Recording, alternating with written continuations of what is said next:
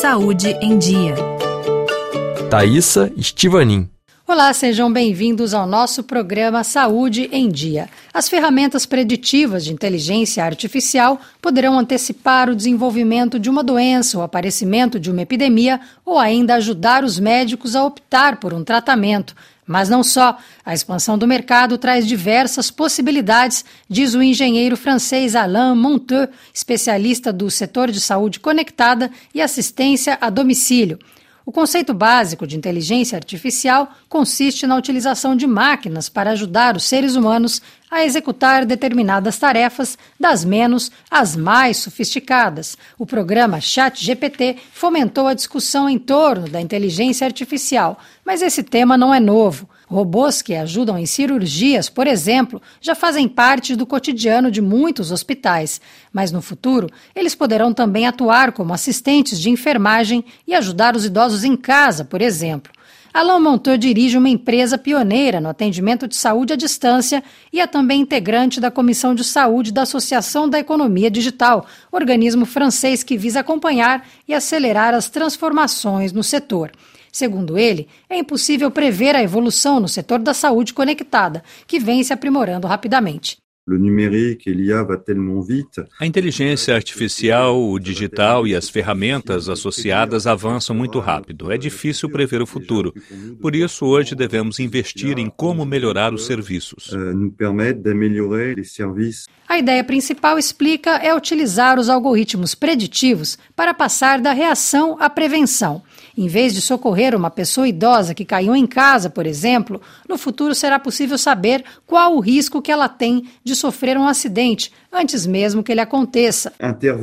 Assim poderemos intervir e colocar ações em prática para evitar algo grave. A gestão dos dados será um dos grandes desafios do setor daqui para frente. Segundo o especialista francês, a empresa de saúde conectada que ele dirige, por exemplo, recebe cerca de 3 milhões de telefonemas por ano. Saber analisar e selecionar as informações geradas pelas chamadas será essencial para definir as necessidades dos usuários. Il faut pouvoir intégrer les aspects santé quand vous êtes sur des seniors. Para manter pessoas de mais de 80 anos em casa, é preciso integrar todos os aspectos que envolvem sua saúde. A maioria delas tem também mais de uma doença crônica. O acompanhamento dessas doenças permitirá que elas continuem morando em suas casas. Integrar dados sobre essas patologias fará com que os serviços de assistência sejam mais pertinentes. Hoje, explica Alain Monteux, a teleassistência conecta o paciente paciente a uma central telefônica 24 horas, que pode ser acionada apertando em um simples botão. Nos próximos anos, o objetivo é que essa conexão à central seja feita através de sensores instalados nos cômodos das casas.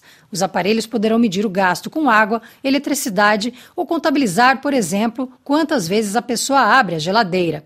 Relógios inteligentes e outros objetos conectados também poderão ser utilizados na gestão do bem-estar no futuro.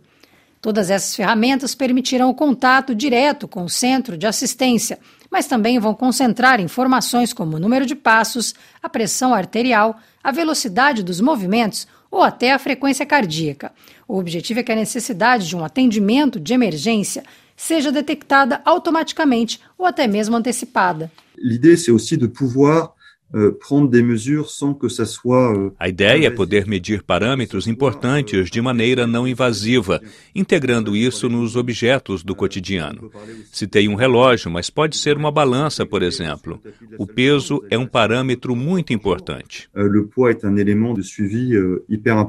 o especialista frisa que o ideal é utilizar o mínimo de dados possível e respeitar a privacidade dos usuários que questionam e estão conscientes dos riscos ligados à estocagem das informações.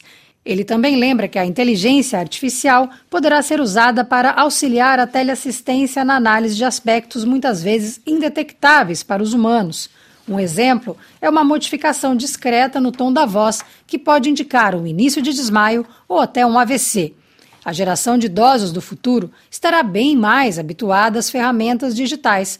Hoje elas não fazem parte da realidade de pelo menos metade dos idosos a partir dos 85 anos, que não sabem muitas vezes nem usar um smartphone ou navegar na internet.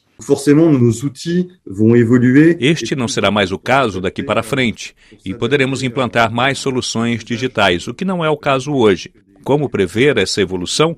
Monitorando as ferramentas e o que está sendo proposto. Na França, temos muitas startups com muitas ideias.